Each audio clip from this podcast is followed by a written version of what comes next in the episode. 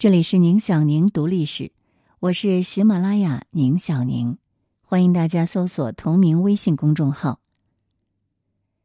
皮尔卡丹去世，这位九十八岁的欧洲裁缝，见证了中国人四十年审美启蒙与思想解放。文章来源群学书院，作者群学君。欧洲著名设计师皮尔·卡丹先生，二零二零年十二月二十七日去世，享年九十八岁。三十年前，当爱马仕、LV、香奈儿、迪奥这些更高端的奢侈品牌还无缘进入中国的时候，曾经有十几年左右的时间，皮尔·卡丹创立的同名品牌是时尚界当之无愧的头号大牌。成为一个时代的象征。从一九七六年就开始与中国结缘的皮尔卡丹，不仅是第一个进入中国的国际高端时装品牌，也堪称中国服饰审美的启蒙者，从一个侧面见证了中国思想解放和改革开放的伟大进程。从根本上说，三十年前。敢想敢干的皮尔卡丹的成功，是凭借了改革开放的东风。所谓“好风凭借力，送我上青云”，而此后的迅速衰落，根本原因也在于他的产品无法满足审美品味和消费水准日益提升的中国市场的需要。或许可以这样说：皮尔卡丹的衰落，正意味着中国消费者的成长。一九七六年一月，中国轻工业博览会在巴黎举行。一个很有范儿的老外在天津地毯厂出品的一幅挂毯前驻足良久。那上面的图案是一座绿色的万里长城。这位老外留下的名片上，让中国驻法大使馆的工作人员韩铁成第一次知道了他的名字——皮尔卡丹。韩铁成那时候还不会知道，就在不久前，眼前这个老头刚刚登上《时代周刊》的封面，被美国人称作本世纪欧洲最成功的设计师。他更不会预料到，这次偶然的相遇将会在未来二十年里为中国社会带来怎样的影响。第二天。韩铁成带着同事去拜访了五十四岁的皮尔卡丹先生，他们的目的是为了卖货。地毯厂的心理价位是三万块人民币，这差不多相当于当时一个普通的北京市民三十年收入的总和。韩铁成打包票说肯定能卖五万，没有想到皮尔卡丹几乎没有犹豫就同意了韩铁成的报价。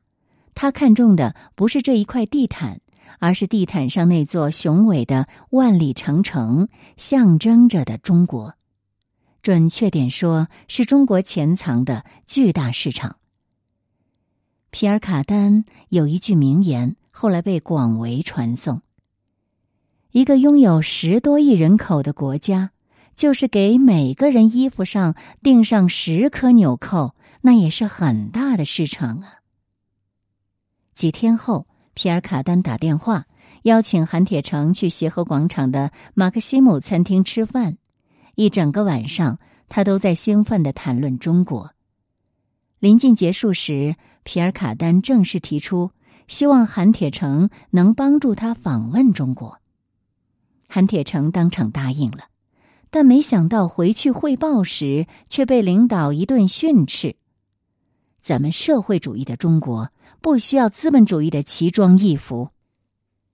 面对种种困难和欧洲同行们的怀疑、观望，乃至冷嘲热讽，皮尔卡丹没有死心。三十一年前，当这个二十三岁的意大利小青年独自从乡下跑到巴黎寻梦时，几乎不名一文。就是凭着一股不放弃的精神，他在短短五年内。开办了自己的公司，创办了日后享誉全球的品牌。而认识韩铁成两年之后，一九七八年，皮尔卡丹终于得以游客身份进入中国。他带着公司的设计和模特，组织了一个旅游团去北京旅游。北京的一些官员接到消息，一个法国裁缝来了。那么，这位欧洲时尚界当时的天王面对的又是一个怎样的世界呢？差不多从六十年代中期开始，中国人的服饰失去了色彩，成为了蓝、白、灰加绿军装的四色世界。法国记者罗伯特·吉兰写道：“实际上，任何描述都无法再现现实，哪怕只是现实的一个断片。六亿中国人都穿着同样的制服，初看上去令人震惊。”这些制服式样简单，给人的第一印象倒也不坏。清一色的宽大的蓝上衣，像军服一样竖起的领口一直扣到脖子上，上衣口袋里都挂着一支墨水笔。裤子也是蓝布的，还有软塌塌的蓝帽子。每个人都一样，姑娘也穿着长裤，绝大多数跟男人穿的一模一样。不用口红，也不化妆，永远是同一种色彩样式的服装，毫无变化的不断出现，让人很快就看得厌倦了。这种厌倦又生反感，多么可怕的单调的统一！吉兰这本书的题目就叫《蓝蚂蚁红旗下的六亿中国人》。从那以后，蓝蚂蚁。成为西方人对中国特定时期服饰审美和视觉呈现的刻板印象。到了皮尔卡丹出访中国的时候，中国人物质生活的贫乏和由此带来的精神的封闭，依然让浪漫之都的来客感到惊讶。而目前留下来的几张照片，都令人感到这种巨大的文化落差。美联社记者曾经拍摄了一张经典照片，身穿灰色毛料大衣，脖子上随意搭条围巾，双手插在衣兜里的皮尔卡丹走在长安街上。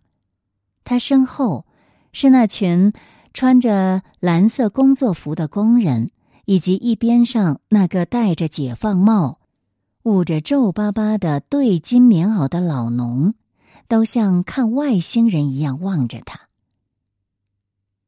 一片服饰审美的荒漠，反而让皮尔卡丹更有信心。他后来回忆写道：“第一次去中国时，我到了许多地方去看不同的工厂。中国老百姓非常容易相处，跟他们在一起，你可以得到很明确的答案。一杯酒下去，就会袒露心声，就成了朋友。”我是第一个让中国人了解什么叫时尚的西方人。我很像马可波罗，因为我们都具有冒险精神。据说皮尔卡丹第一次到中国时，曾经安排专人在北京火车站给每个路人量身材，为的是大量数据收集之后，专门为中国消费者设计生产线。企业家的开拓精神固然让人佩服，但不可忽视的是，皮尔卡丹率先进入中国的战略之所以获得巨大的成功，更主要的原因是中国自身的复苏。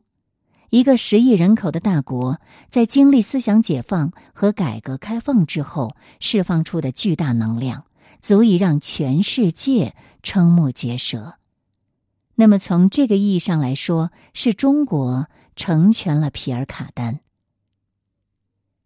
一九七九年四月，新华社记者李安定接到通知，北京民族文化宫将举办一场服装观摩会，这是新中国历史上第一个外国品牌的服装观摩会。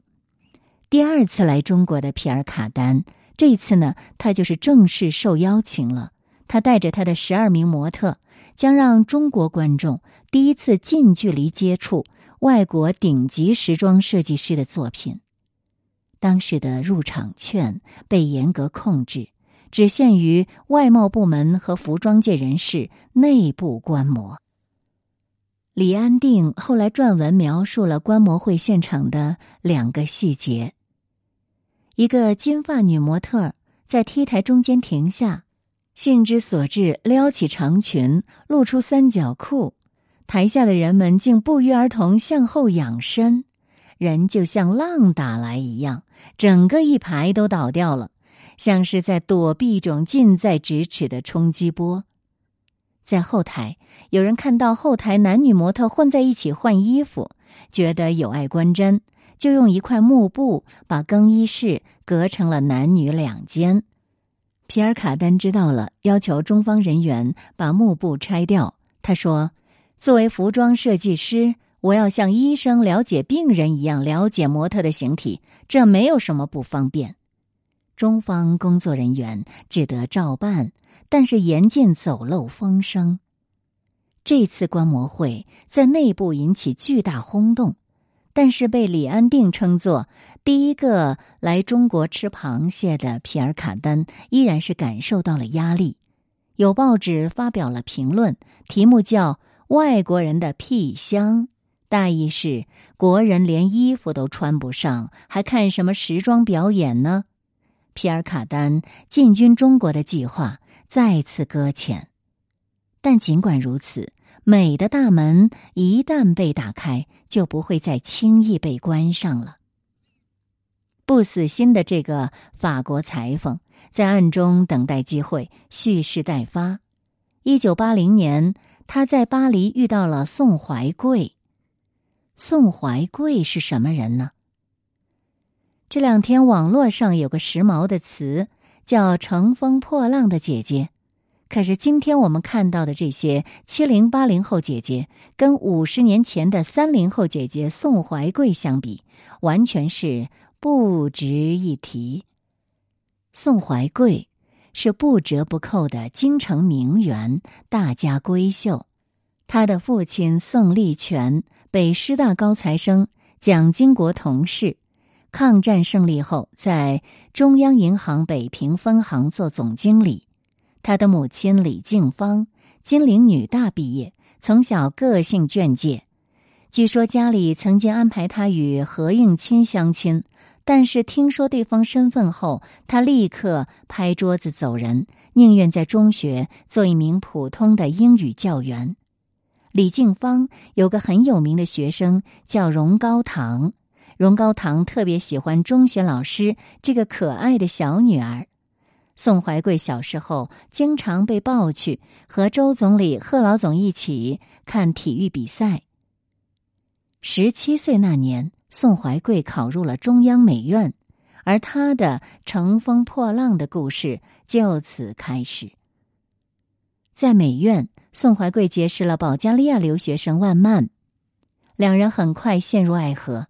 在校大学生的涉外恋爱，在当时被认为是大逆不道。学校甚至正式发函给保加利亚使馆，要求他们阻止万曼和宋怀贵的交往。不愿低头的宋怀贵，干脆给周恩来总理写了一封信，诉说了他们的相恋过程及结婚请求。在周恩来总理的首肯下，一九五六年。历经艰辛的一对青年终于如愿以偿，这是新中国第一例经过正式批准的涉外婚姻。婚后，万曼事业勇猛精进，成为保加利亚功勋艺术家、世界知名壁挂艺术家。宋怀贵夫唱妇随，定居欧洲，却始终不忘帮助祖国的艺术事业。一九八零年，在法国大皇宫举行的世界现代艺术博览会上，皮尔卡丹与万曼夫妇不期而遇。他倾心于万曼的艺术造诣，又对宋怀贵跨越中欧的文化背景以及工作能力大加赞赏。用他的话来说，就是把宋怀贵扔到沙漠里，他也能学会仙人掌的语言。而在皮尔卡丹的邀请下。宋怀贵就成为皮尔卡丹品牌的亚太区首席代表。八十年代初的中国内地，本没有真正意义上的时装和模特。由宋怀贵策划的皮尔卡丹时装表演，就成为中国时装史中醒目的标志。自那后，人们渐渐接受了时装秀的概念，模特渐成让人羡慕的职业。本来充斥着深蓝、深灰和国防绿的城市，经历了旧观念与新思潮的辩驳，慢慢的有了色彩。一九八零年九月。在北影厂做兼职电影演员的贡海滨，收到一份莫名其妙的邀请，要去北京饭店和一位老外见面。贡海滨从小也是见多识广的人物，他的父亲曾是北京最大的面料商，母亲是一位擅长剪裁传统旗袍的著名裁缝。六十年代初，他的母亲经常被邀请去中南海舞会，帮着修改女士们的旗袍。那个时候的贡海滨白净秀气，常常被母亲带进中南海，被总理摸摸头和主席拉拉手，见的都是大世面。可是，第一次见到宋怀贵，贡海滨依然是惊为天人。红色羊绒披肩，里面是黑丝绒衣裳，鲜红的口红，画眉描眼，高跟鞋。我长这么大，北京城里没见过这么讲究的女人。宋怀贵告诉在场和三位青年演员贡海滨、张铁林、方舒。身边的这位皮尔卡丹先生是法国著名的服装设计师，正在筹备一支由中国人组成的时装模特队。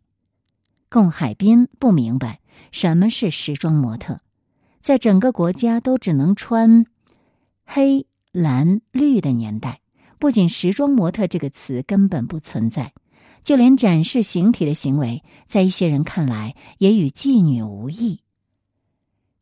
张铁林和方叔拒绝了宋怀贵的邀请，贡海滨则留了下来。很大一部分原因是被宋怀贵深深吸引。他和另外十几个青年男女组建了中国历史上第一支模特队。这些十几二十岁的姑娘小伙儿们白天去上班，他们当中有卖水果、卖菜的，有织地毯的，有纺织女工。而晚上呢，他们就躲到北京饭店的一个会议室，接受来自巴黎的两位专业教练的指导。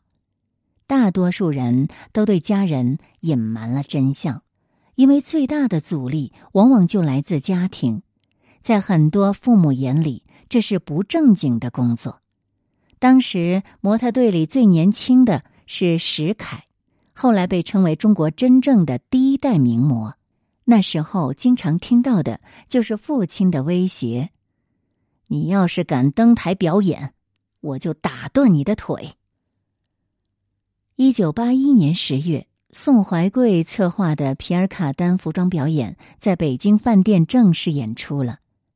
贡海滨穿上第一套衣服走出去时，激动的眼泪从眼睛里都要窜出来，走到台前都忘了往回走了。在后台，女模特们则纷纷讨论皮尔卡丹先生是不是有流氓倾向呀？他硬性规定女模特上台不许穿内衣，因为会破坏服装造型。不管怎样，中国人自己演出的第一场时装秀令西方时尚界都轰动了。这场表演吸引了海外几十家媒体到场，与几乎到场的国内媒体。形成了耐人寻味的对比。《纽约时报》不敢相信这些光鲜亮丽的俊男美女是中国人，贡海滨就拿出自己的户口本让美国记者拍。紧接着，日本、英国、德国、荷兰和西班牙的报纸上都登了。这是一场真正的审美的启蒙，更是一次不折不扣的思想解放。就在一九八一年当年，皮尔卡丹模特队在北京首秀成功后，紧接着又到内蒙古、河北等地进行了一些表演。审批程序倒不是特别复杂，只是主管部门叮嘱一定要注意作风问题。而仅仅两年后的一九八三年，上海时装表演队就接到去中南海做汇报演出。模特们到了礼堂，在 T 台上一看，底下坐着十三位党和国家领导人。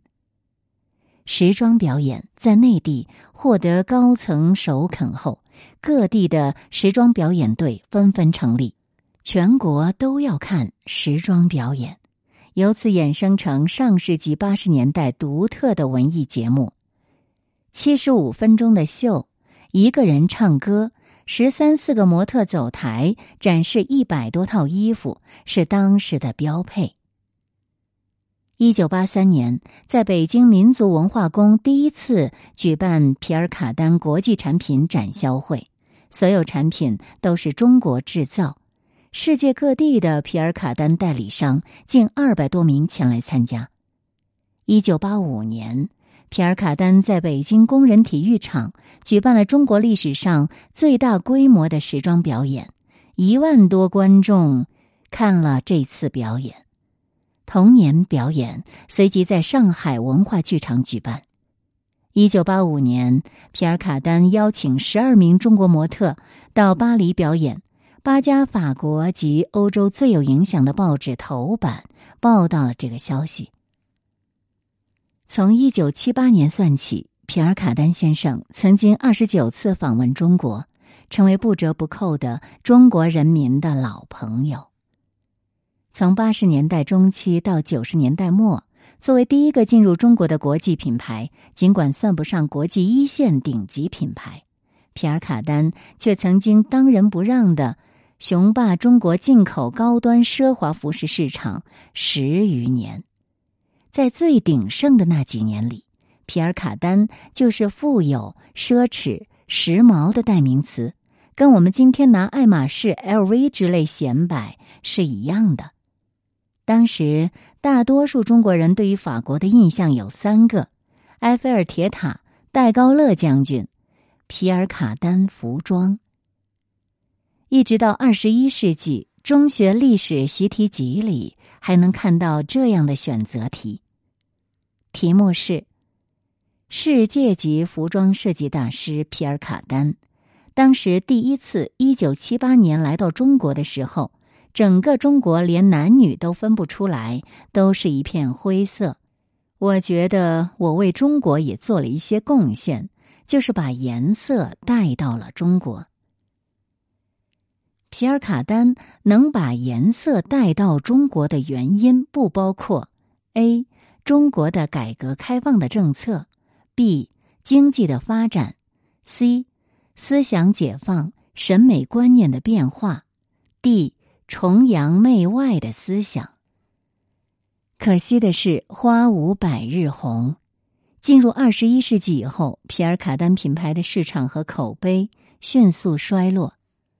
二零零二年，八十岁的皮尔卡丹有意出售他的品牌，向 LVMH 报价五亿美金，被后者嗤之以鼻。二零零九年，八十七岁的皮尔卡丹再次公开抛售品牌，叫价十亿欧元，依然无人问津。而就在当年六月，一度传出中国浙江和广东的民企计划收购皮尔卡丹品牌的消息。任何一个商业品牌总有兴衰沉浮的规律。当年皮尔卡丹先生的大胆和精明，是他的品牌迅速占领中国的重要因素。而进入二十一世纪以后，皮尔卡丹本人及其品牌整体运营的保守老化，则是品牌衰落的催化剂。更重要的是。兴衰浮沉背后，还有一股真正起到决定性作用的力量，这就是中国的发展和崛起。从根本上说，三十年前敢想敢干的皮尔卡丹的成功，是凭借了改革开放的东风；而此后的迅速衰落，根本原因也在于它的产品。无法满足审美品味和消费水准日益提升的中国市场的需要。或许可以这样说：皮尔卡丹的衰落，正意味着中国消费者的成长。去年，皮尔卡丹年满九十七周岁，他说自己已经开始寻觅接班人，认真考虑退休的问题。我不知道世界上还有没有其他时尚大咖能够像他这样，将近一百岁高龄还在工作。不管怎么说，这个老人的坚韧和敬业值得我们十二分的尊敬。如今，他安然去了另外一个世界，或许在那里，他的寻美之路还会继续下去。